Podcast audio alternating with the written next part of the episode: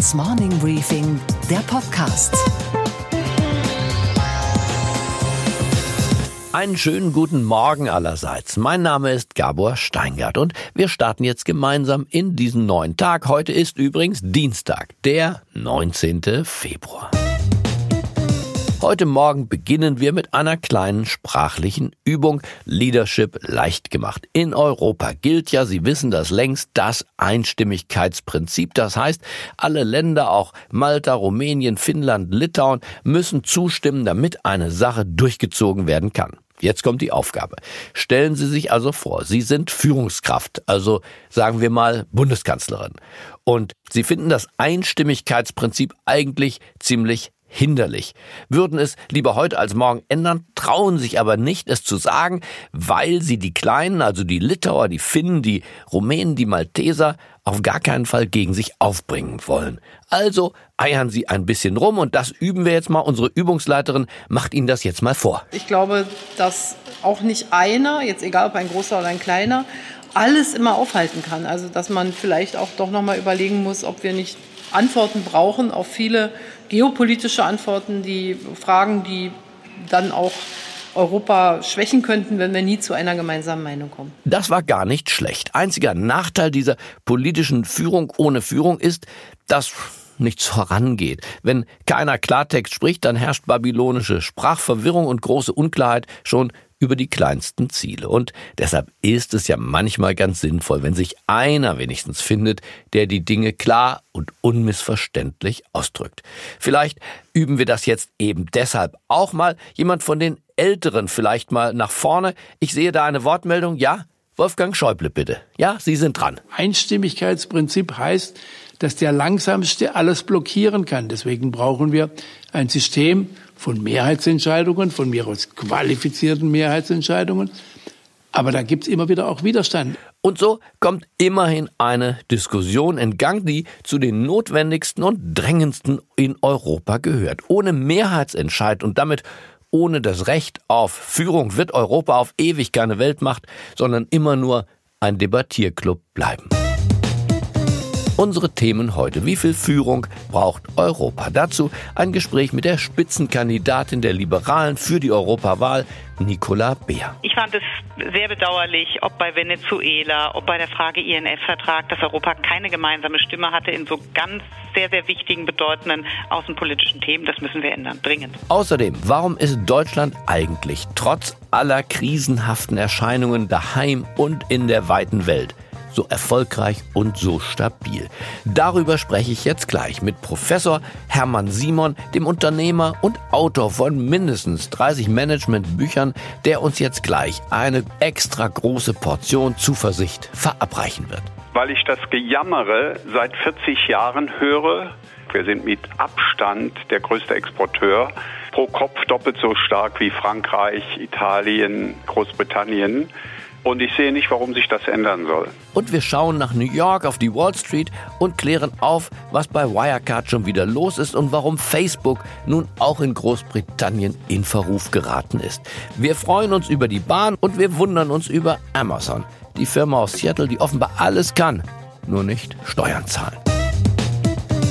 Der Vorschlag von Wolfgang Schäuble findet in unseren heutigen Tageszeitungen sein Nachbeben zu Recht. Denn endlich sagt mal einer, dass Europa mit diesem elenden Einstimmigkeitsprinzip niemals zu einer Weltmacht, die andere ernst nehmen können, aufsteigen wird. Mit diesem Einstimmigkeitsprinzip gäbe es wahrscheinlich in den Familien nicht mal eine Einigung auf ein gemeinsames Urlaubsziel. Es gäbe höchstwahrscheinlich keine Frauenquote und auch keine Solarenergie in Deutschland und die Post, wenn im Vorstand der Deutschen Bundespost, Sie erinnern sich, eine Abstimmung stattgefunden hätte. Die Deutsche Post würde wahrscheinlich immer noch mit der Kutsche die Briefe verteilen. Aber wie sehen das Ganze die anderen Parteien, zum Beispiel die Liberalen? Um das herauszufinden, habe ich bei Nicola Beer angerufen, der Spitzenkandidatin der FDP für die Europawahl jetzt im Mai. Hallo, Frau Beer. Hallo, Herr Steingart, grüß Sie. Europa soll ja endlich führbar werden. Mehrheit statt Einstimmigkeit schlägt Wolfgang Schäuble jetzt vor. Was halten Sie davon? Es ist völlig richtig, wir müssen entscheidungsfähiger werden, auch schneller handlungsfähig. Und das heißt, wir brauchen wesentlich mehr qualifizierte Mehrheitsentscheidungen oder auch Mehrheitsentscheidungen, einfach um mit einer starken Stimme sprechen zu können. Ähm, ich fand es sehr bedauerlich, ob bei Venezuela, ob bei der Frage INF-Vertrag, dass Europa keine gemeinsame Stimme hatte in so ganz sehr, sehr wichtigen, bedeutenden außenpolitischen Themen. Das müssen wir ändern, dringend. Das zerreißt einen doch manchmal, dass Europa diese eine Stimme, diese eine Tonalität nicht findet. Völlig richtig, weil wir an und für sich einen gemeinsamen Wertekanon haben. Den sollten wir auch nach draußen tragen. Das ist ja das Besondere an der Europäischen Union. Sie ist nicht nur eine Wirtschaftsgemeinschaft, sie ist gerade eben auch eine Wertegemeinschaft. Sie stellt zu der Frage ähm, Marktwirtschaft, Wohlstand eben auch das Prinzip des Rechtsstaats und der Demokratie. Aber das tragen wir nicht nach außen. Da ist häufig ein vielstimmiger Chor. Das müssen wir dringend ändern, weil sonst werden wir gerade mit diesem Anliegen bei Bürger- und Menschenrechten eben auch nicht ernst genommen international. Nun gibt es ja wie überall im Leben die Zögerlichen, auch in Europa. Die sagen, dieses Einstimmigkeitsprinzip, wenn das fällt, dann bilden sich laufend Achsen, Nord gegen Süd zum Beispiel, Arm gegen Reich, Klein gegen Groß, Deutschland, Frankreich gegen den Rest. Was erwidern Sie den Verzagten? Naja, momentan sehen wir dieses Auseinanderdriften ja leider schon. Ich führe das eher zurück auf Sprachlosigkeit zwischen den Mitgliedstaaten. Das müssen wir dringend ändern, ja. Aber ich glaube, es hat auch viel damit zu tun, dass wir nicht handlungsfähig sind, dass wir häufig nach draußen nicht gemeinsam auftreten. Also von daher gerne dann Absicherungsmechanismen über qualifizierte Mehrheiten. Aber es kann eben nachher nicht sein, dass wir gar nicht handeln können, weil immer einer bremst. Und es reicht dann, dann leider beim Einstimmigkeitsprinzip an Einzelner. Da wird dann aus einem flotten Segler ganz schnell ein behäbiger Flusskahn. Das sollte Europa nicht sein, weder bei Menschenrechten noch in Wirtschaftsfragen. Nun sind Sie ja nicht nur Politikerin, äh, Frau Bär, sondern auch Juristin, sogar mit zweitem Staatsexamen. Deswegen traue ich mich, deswegen traue ich mich, die folgende Frage zu stellen. Ich bin kein Jurist, ganz praktisch gesprochen. Wie schafft man so ein Einstimmigkeitsprinzip eigentlich ab? Nur einstimmig? Ja, nur einstimmig. Das Hilfe. heißt, Sie müssen einfach überzeugen. Aber ich glaube, wir sehen ja auch anhand der Veränderungen international um uns herum, anhand ähm, des Auseinanderdriftens dort, dass es umso notwendiger ist, das gesamte Gewicht der Europäischen Union aller ihrer Mitgliedstaaten auf die Waage zu bringen, um für unser Gesellschaftsmodell, für unsere Werte, aber auch für Wohlstand zu kämpfen. Und deswegen, ich bin der festen Überzeugung, man kann insgesamt ähm, alle mitnehmen, dabei genau an diesem Punkt zu reformieren, damit wir entscheidungsfähig, damit wir handlungsfähig werden, damit wir auch liefern als Europäische Union, gerade in den großen Fragen. Dann bedanke ich mich für dieses kleine und muntere Gespräch. Ja, Ihnen auch, Herr Steingart. An düsteren Nachrichten herrscht in den letzten Monaten nun wahrlich kein Mangel. Die Konjunktur bricht ein. Die Banken in Frankfurt haben auch schon wackelige Knie. Die Autoindustrie fährt im Schneckentempo in Richtung Elektromobilität und über die Bahn und die Bundeswehr haben wir an dieser Stelle auch schon mehrfach geklagt. Zeit also für Zuversicht. Und wenn ich Zuversicht sage, dann meine ich nicht den Optimismus des Narren, sondern einen auf Vernunft und Klugheit beruhende Weltsicht, die uns eben nicht verzweifeln, sondern hoffen lässt. Und ich kenne niemanden, wirklich niemanden in Deutschland, der optimistischer, zuversichtlicher und positiver über unsere Volkswirtschaft, über unser Land denkt als Professor Hermann Simon. Er war Zeit seines Lebens Hochschullehrer im In- und im Ausland, Unternehmensgründer und er ist der Autor von klugen Büchern, die in mittlerweile 28 Sprachen übersetzt worden sind. Hören Sie bitte selbst. Dann begrüße ich ganz herzlich Professor Hermann Simon oder ganz einfach, hallo lieber Hermann. Hallo Gabor. Ich weiß ja, dass wenn ich in Vorträgen oder in diesem Podcast über die deutsche Wirtschaft spreche und mich zuweilen kritisch über die Autoindustrie und unsere Banken äußere, dass du kaum an dich halten kannst, weil ich kenne niemanden, der zuversichtlicher ist als du. Warum bist du so verdammt zuversichtlich, wenn du an Deutschland denkst? Aus zwei Gründen, weil ich das Gejammere seit 40 Jahren höre und es nicht schlechter geworden ist, sondern wir sind im globalen Wettbewerb nach wie vor sehr stark. Wir sind mit Abstand der größte Exporteur, pro Kopf doppelt so stark wie Frankreich, Italien, äh, Großbritannien. Und ich sehe nicht, warum sich das ändern soll. Und dass unsere Großkonzerne, Automobilindustrie, die Banken stehen ein bisschen wackelig da in Frankfurt, die Energiebranche hat es schwer, der Stahl möchte ich gar nicht drüber sprechen. Das scheint dich ja nicht zu berühren, dass diese Großkonzerne nicht so toll sich äh, im Weltmarkt schlagen, wie wir das vielleicht von früher gewohnt waren. Die Speerspitze und Stärke der deutschen Wirtschaft liegt nicht in den Großkonzernen, sondern im Mittelstand, insbesondere bei den mittelständischen Weltmarktführern, die ich Hidden Champions nenne. Was ist das denn? Was ist ein Hidden Champion? Definier uns das doch. Mal. Ein Hidden Champion ist ein so ein Unternehmen, das zu den Top 3 im Weltmarkt gehört, weniger als 5 Milliarden Umsatz macht und im Publikum kaum bekannt ist.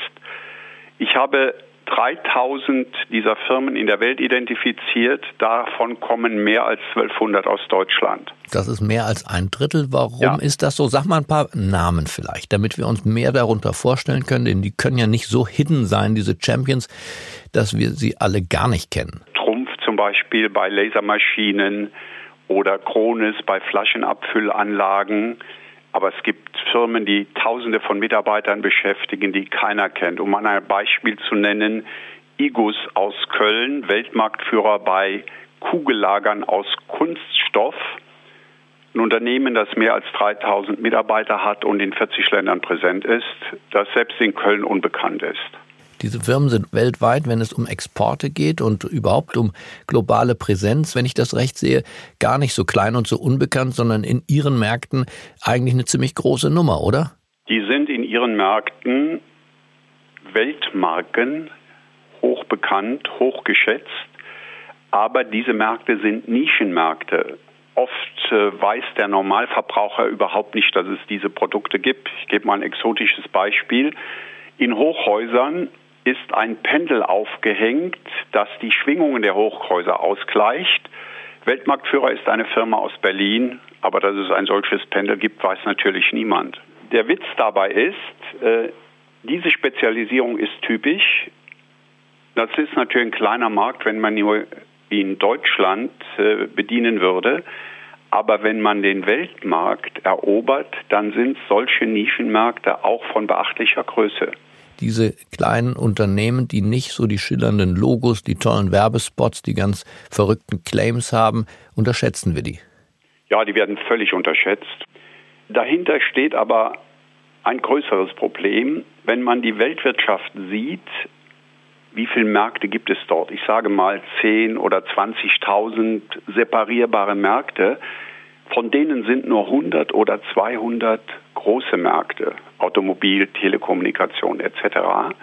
98 Prozent sind kleine Märkte und in diesen Märkten sind wir unheimlich stark. Und diese Stärke hat auch in den letzten 30 Jahren, seit ich das sehr eng beobachte, nicht nachgelassen, sondern eher noch zugenommen. In einem deiner Bücher habe ich das gelesen, die Anzahl der Hidden Champions pro Million Einwohner mit einem für mich absolut irren, um nicht zu sagen fantastischen Ergebnis. Ja, wir haben in Deutschland 16 dieser Hidden Champions pro Million Einwohner. Alle anderen Länder vergleichbarer Größenordnung haben ein, zwei oder drei pro Million Einwohner.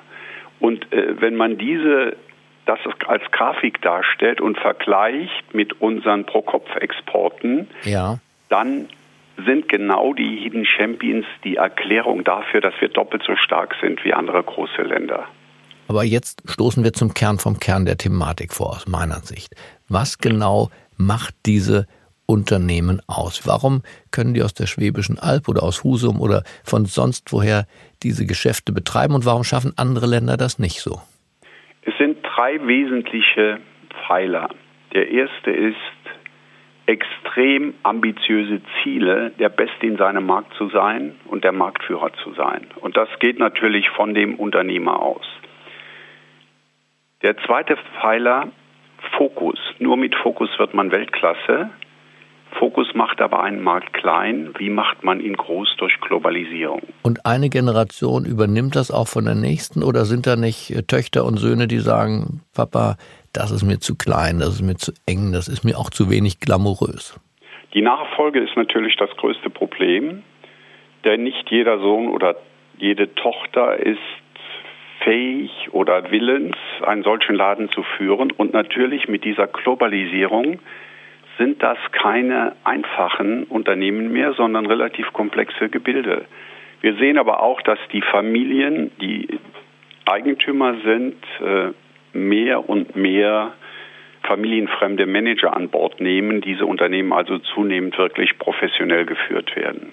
Ich habe einige dieser Persönlichkeiten ja kennengelernt. Ich denke an Herrn Herrenknecht, äh, der mit ja. seinem Bohrsystem weltweit unterwegs ist. Ich denke an die Firma Sennheiser und ihren Gründer. Ja. Ähm, und ich denke an den Steckerkönig von China, Herrn Mennekes. Mennekes aus dem Sauerland. aus ja. dem Sauerland, der in China produziert, Stecker für die U-Bahn in Shanghai und ähnliches. Das sind ja alles doch Menschen, die ihr Leben praktisch nicht der Work-Life-Balance widmen, sondern dieser Spezialisierung, ihrem Markt, ihrem Geschäft. Ist das eine aussterbende Unternehmenskultur auch, 150 Prozent für seine Firma zu leben? Also die von dir genannten drei sind natürlich idealtypische Hidden Champions Unternehmer. Äh, Kenne ich auch alle drei persönlich. Und junge Gründer, die anfangen, die haben dieselbe Identifikation mit dem, was sie tun. Und das ist das herausragende Merkmal der Führungskräfte, diese Identifikation mit dem, was sie tun, die Identität von Person und Mission, wie man sie sonst vielleicht nur bei Künstlern findet. Dann bedanke ich mich bei Professor Hermann Simon für diese Nachhilfe in Sachen Hidden Champion und dafür, dass er uns heute Morgen eine extra Portion Optimismus injiziert hat. Vielen Dank, Hermann. Bis bald. Tschüss. Bis bald. Und was war heute Nacht an der Wall Street los? Und wir schalten nach New York, wo Sophie Schimanski fest im Blick hat, was an der Wall Street heute wichtig wird. Guten Morgen, Sophie. Guten Morgen, Gabor. Und unter den Themen, über die gesprochen wird, ist der Krimi um Wirecard das wohl spannendste. Eben noch der kriminellen Machenschaften bezichtigt, wendet sich plötzlich das Blatt für diesen neuen DAX-Konzern der Finanzindustrie. Denn unter Verdacht steht jetzt vor allem ein Journalist. Sophie, bring uns bitte auf den neuesten Stand dieser Story. Ja, es gibt eine Strafanzeige gegen einen Journalisten der Financial Times, sagte eine Sprecherin der Staatsanwaltschaft gestern, weil der die Aktie quasi runtergeschrieben haben könnte mit vielen Spekulationen. Die Finanzaufsicht BaFin übrigens, die band jetzt das Shorting der Aktie, also Leerverkäufe, damit es eben keine zu starken Kursschwankungen gibt, die auf diesen Spekulationen beruhen. Das letzte Mal, dass die BaFin diese Entscheidung getroffen hat, das war übrigens in der Finanzkrise bei, glaube ich, elf Unternehmen. Die Aktie von Wirecard, die reagierte mit einem 15-prozentigen Plus gestern. Wir bleiben beim Thema Kriminalität. Ist ja auch zu schön, um es gleich schon wieder zu verlassen. Facebook ist vom britischen Parlament in einem Untersuchungsausschuss gründlich untersucht worden und dann als Digital Gangster, als digitaler Verbrecher bezeichnet worden. Hm, es geht um schwere Vorwürfe rund um den Datenschutz. Ein Thema, bei dem sich Mark Zuckerberg öffentlich gerne so äußert. The, the person who's putting the content on Facebook always owns the information. And that's why this is such an important thing and, and why Facebook is such a special service that people feel a lot of ownership over. Right? This is their information, they own it. Ein neuer Bericht lässt diese Aussage von Mark Zuckerberg wie eine Farce wirken. Richtig, Sophie? Ja, der Gegenwind europäischer Behörden und Regierungen bläst ja durchaus öfter mal etwas kälter als hier in den USA. Und ja, Gabor, vor allem die Tatsache, dass Zuckerberg immer wieder solche vollmundigen Versprechungen gemacht hat, äh, die stößt dem britischen Parlament in diesem Fall natürlich besonders bitter auf. Sie haben ihre 18-monatige Untersuchung abgeschlossen und eben befunden, dass Facebook absichtlich und wissentlich gegen Datenschutz und gegen Wettbewerbsgesetze verstoßen hat. Facebook will bei all diesen Fällen vor allem eines vermeiden, dass es öffentliche und sichtbare Gerichtsverfahren gibt. Denn bislang sind die Nutzer ja noch nicht auf die Idee gekommen, sich abzumelden. Im vergangenen Quartal sind die monatlich aktiven Nutzer um 9% gewachsen im Vergleich zum Vorjahr. Und solche Gerichtsverfahren, die könnten vielleicht natürlich auf lange Sicht auch mal bei den Facebook-Nutzern ankommen. Okay, Gabor. Und was hat dich heute Morgen wirklich überrascht? Dass es gute Nachrichten von der Bahn gibt. Naja, also nicht von unserer Bahn, sondern von der chinesischen. Denn die stattet jetzt als erstes Bahnunternehmen der Welt einen kompletten Bahnhof mit einem ultraschnellen 5G-Mobilfunkstandard aus. Zehntausende von Passagieren können zeitgleich und ruckelfrei im Internet Videos schauen. Die Nachrichtensendung Asia Today war ganz euphorisch. With the superfast 5G Wi-Fi, you can now download a 2 GB high-definition movie in less than 20 seconds. Plugging 5G into the Hongqiao station is a major step towards commercial use of 5G technology in China, which is aimed to be completed in 2020. Und der Ausstatter dieser Supertechnologie in Shanghai ist zufällig Huawei. Und was, Gabor, geht eigentlich gar nicht? Wie Amazon seinen Gewinn verdoppelt und trotzdem noch eine Steuerrückzahlung vom Fiskus bekommt. Amazon hat nur zur Erinnerung im vergangenen Jahr 11,2 Milliarden US-Dollar Gewinn gemacht und bekommt jetzt obendrauf noch eine Steuergutschrift in Höhe von 129 Millionen Dollar. Aber warum eigentlich? Weil das amerikanische Steuerrecht löchrig wie ein Sieb ist und Amazon mit einer Armada von Steuerrechtlern jedes schlüpfrige Loch auszunutzen weiß. Die einen finden es schamlos, die Führung bei Amazon findet's klug, einem nackten Mann kann man ja eigentlich nicht in die Tasche greifen, sagt der Volksmund. Im Falle des hochverschuldeten amerikanischen Staates scheint das nicht zu gelten. Money for nothing. Die Dire Straits, haben die das nicht schon geahnt? Money for nothing and your chicks for free. Now that ain't working. That's the way you do it. Ich wünsche Ihnen einen ausgeruhten Start in diesen neuen Tag. Bleiben Sie mir gewogen. Es grüßt Sie auf das Herzlichste. Ihr Gabor Steinkert.